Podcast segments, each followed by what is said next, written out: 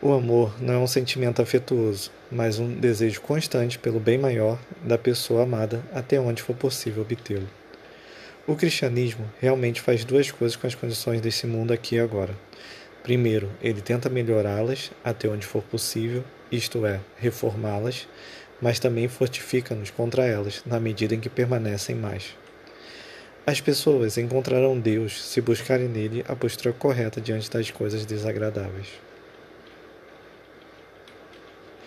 Quanto à definição, ela depende, evidentemente, do que você quer dizer com cristão praticante. Caso se refira a alguém que pratica o cristianismo em todos os aspectos e em todos os momentos da vida, só há um cristão praticante, o próprio Cristo. Nesse sentido, não há cristão praticante, mas somente cristãos que, em graus variados, tentam praticá-lo, fracassam e começam de novo. Uma prática perfeita do cristianismo consistiria naturalmente de uma perfeita imitação da vida de Cristo, quer dizer, na medida em que isso fosse aplicável às circunstâncias particulares de cada indivíduo. Essa prática, porém, não deveria acontecer de modo insensato. Significa que cada ato e sentimento, cada experiência agradável ou desagradável, devem ser submetidos a Deus. Significa enxergar tudo como algo que vem dele e sempre consultá-lo. Buscar sua vontade em primeiro lugar e questionar-se como ele gostaria que eu lidasse com isso.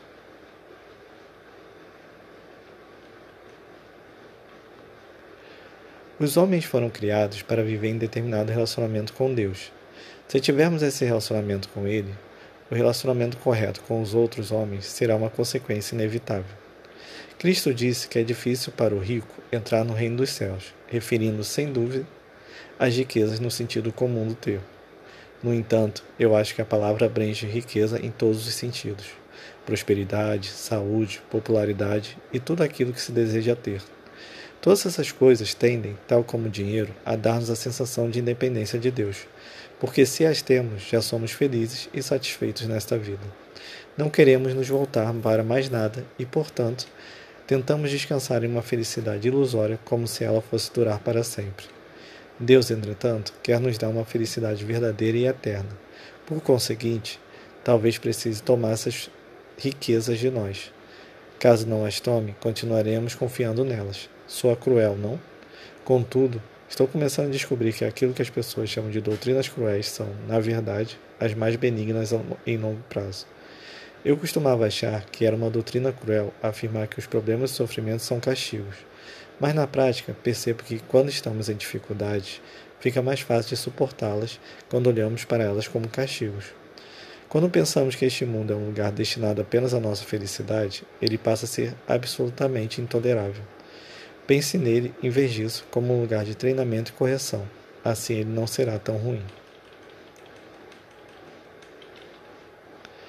Se o sistema solar surgiu por uma colisão acidental, o surgimento da vida orgânica desse planeta também foi um acidente, bem como toda a evolução do homem. Nesse caso, todos os nossos pensamentos atuais são meros acidentes, afinal, são um subproduto acidental do movimento atômico. Isso vale para o pensamento dos materialistas e astrônomos, bem como para os de qualquer outra pessoa. Mas se os pensamentos deles, isto é, dos materialistas e astrônomos, são meros subprodutos acidentais, por que devemos acreditar que são verdadeiros? Não vejo razão alguma para crer que um acidente seria capaz de dar-me uma explicação correta de todos os demais acidentes. É como esperar que a forma aleatória assumida pelo líquido, quando o jarro de leite cai no chão, explique corretamente como o jarro foi feito e por que o leite foi derramado. É inviável buscar o cristianismo com vistas ao conforto, pois o objetivo do cristão é oferecer-se à vontade de Deus e fazer o que Deus deseja que ele faça. Não sabemos de antemão se Deus nos colocará diante de algo difícil ou doloroso, ou diante de algo que aprecia, apreciaremos. E alguns indivíduos de caráter heróico chegam até mesmo a ficar desapontados quando a tarefa a eles atribuída acaba sendo agradável. Contudo, temos de estar preparados para as coisas desagradáveis e os desconfortos. Nós não merecemos o céu por aquilo que praticamos. A salvação é embutida na cruz. Nada fazemos para alcançá-lo, salvo seguir a Cristo. Podemos ter dores ou tribulações, mas nada do que fizermos nos tornará merecedores do céu, somente Cristo. Ambição. Devemos ter cuidado com o que queremos dizer com isso. Caso signifique o desejo de estar à frente de outras pessoas, o que eu acho que a palavra significa, então é algo mal. Caso signifique simplesmente o desejo de fazer algo com qualidade, então é algo bom. Não é errado o ator querer desempenhar o seu papel da melhor maneira possível, mas a vontade de que seu nome receba mais destaque no cartaz que os outros atores é má. Não há problema algum em ser general, mas se alguém tem a ambição de ser general, então não deveria sê-lo. Aquilo a que chamamos ambição geralmente significa o desejo de ser mais preeminente ou bem-sucedido do que outra pessoa. Esse elemento competitivo que é mau. E é perfeitamente razoável querer dançar bem ou ter boa aparência.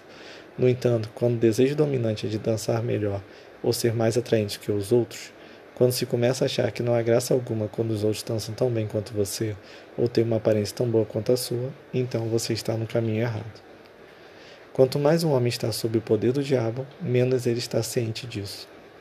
Se demônios existem, seu primeiro objetivo é anestesiar-nos, tirar-nos do nosso estado de alerta. Quando isso falha, nós nos tornamos conscientes de sua presença. Como regra geral, o cristianismo é a favor de todo conhecimento e de tudo aquilo que possa ajudar a raça humana de alguma maneira. Caso você queira uma religião para se sentir muito confortável, eu certamente não, recomendaria, não recomendo o cristianismo.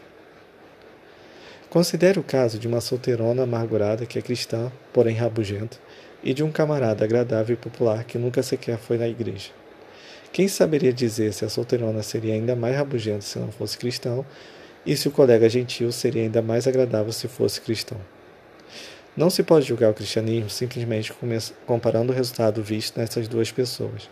Seria necessário saber em que tipo de matéria-prima Cristo operou em ambos os casos. O tempo sempre é oportuno para a reunificação. As divisões entre os cristãos são pecados e escândalos, e eles devem, a todo momento, contribuir para a sua reunificação. A perseguição é uma tentação a qual todos os homens estão expostos. Quando me tornei cristão, eu achei que seria capaz de viver aquilo sozinho, trancado no quarto, lendo teologia, sem frequentar cultos ou igrejas. Mais tarde, porém, descobri que ir à igreja era a única maneira de alvorar minha, minha bandeira e, naturalmente, notei que isso significava ser um alvo. É inacreditável como passa a ser inconveniente para a família o simples fato de acordarmos cedo para ir à igreja.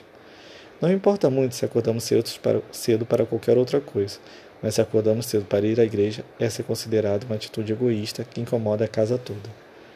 Contudo, contudo, conforme insisti, passei a enxergar o mérito daquilo. Eu me deparei com pessoas diferentes que tinham de percepções e níveis de educação igualmente diferentes, e aos poucos minha arrogância começou a esvair-se. Eu percebi que os hinos eram, não obstante, entoados com devoção e grande proveito por um cristão idoso de botas grosseiras que se sentava ao banco oposto ao meu. E então reconheci que eu não era digno sequer de limpar aquelas botas. Estar no ambiente da igreja tira-nos de nossa presunção solitária. Se você não quer Deus, por que está tão ansioso por querê-lo? Penso que na realidade o desejo é real, e eu de fato diria que essa pessoa encontrou Deus, embora isto talvez ainda não seja plenamente reconhecido. Nem sempre estamos cientes das coisas no momento que elas acontecem. Seja como for, o mais importante é que Deus encontrou essa pessoa, e isso é o principal. Frases de Deus no Banco dos Réus, de C.S. Lewis.